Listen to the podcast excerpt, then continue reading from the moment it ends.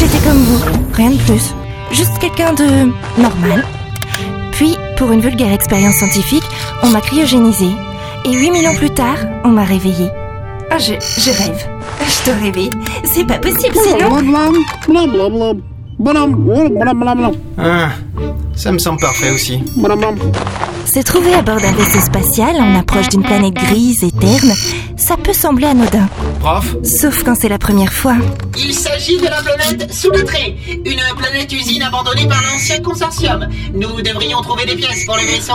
Oh bah oui, c'est normal. Moi quand j'ai besoin d'une pièce pour mon vaisseau, je vais sur la planète euh, sous les trucs. Eh, vous, vous allez m'arrêter ça tout de suite Chess, on amorce la procédure d'atterrissage. Vous me faites pas peur en me regardant comme ça. C'est un rêve. Vous sortez tout droit de mon imagination. Ouais, vous n'aurez qu'à vous en prendre à votre imagination, quand mon poing aura écrasé votre joli petit nez. Procédure d'atterrissage enclenchée. Pourquoi vous dites ça, prof C'est Chess qui s'occupe de poser le balbet. C'était pour vous couper dans votre dispute. J'espérais ainsi éviter un, un bain de sang.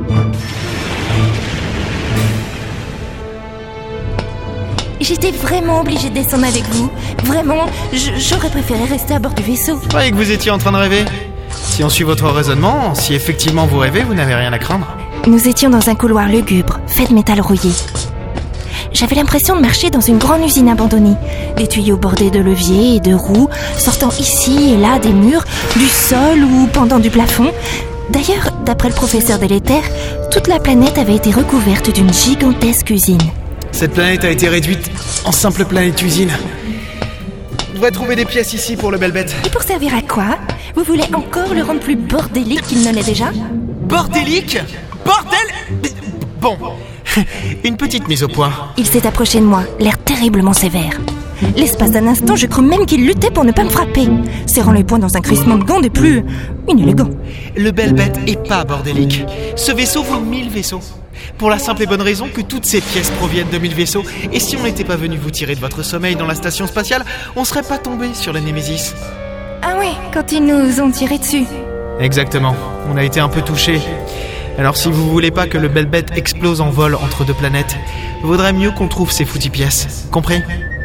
Bah, c'est c'est encore un peu confus dans ma tête, mais, mais bon, on va dire que oui. Nous avons débouché sur une sorte de petite corniche surplombant une grande salle, remplie de silhouettes aux reflets métalliques, allongées en tas sur le sol. On aurait dit un charnier. J'eus presque un haut le cœur, découvrant avec soulagement qu'il ne s'agissait là que de vieux robots inertes. Bien. Il devrait y avoir la pièce dont j'ai besoin ici. Nous avons descendu les escaliers pour arriver dans l'immense hangar. C'est quoi ici exactement? Je vous l'ai dit, une planète usine. Les humains en ont utilisé certaines avant de disparaître. Celle-ci, Fouillant un tas de bras métalliques, de pièces éclatées, de vieux tuyaux électriques, il en ressortit une sorte de petit circuit imprimé. servait à construire des robots utilitaires. Des droïdes de combat, des services d'entretien, ouvriers, familiaux, etc. etc. Bon, Chess J'ai un circuit disrupteur. Il te faut quoi d'autre déjà Ah oui, oui, l'alternateur. Comment vous faites Hein Comment vous faites pour comprendre ce, cette chose Euh, L'éléphant Blévias. Chess est un Blévias.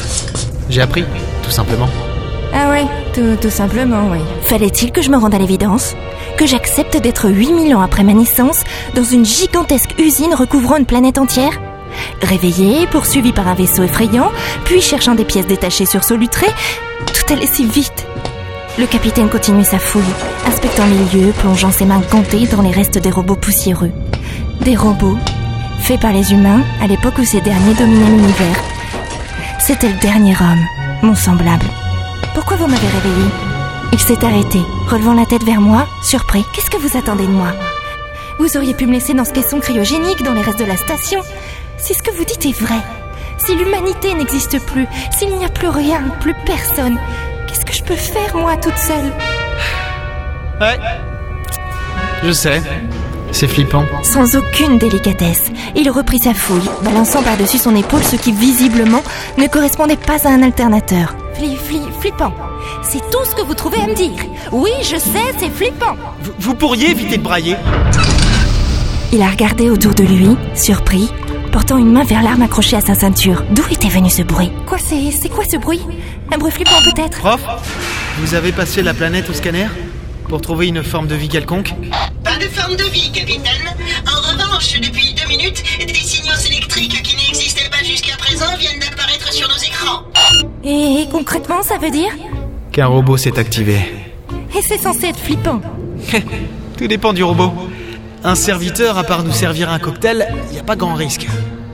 Mais si c'est un robot soldat Et sans rien ajouter, il a sorti son arme, parcourant le grand hangar d'un rapide coup d'œil. Ça vient d'en haut Il désigna une petite passerelle sur la droite en hauteur.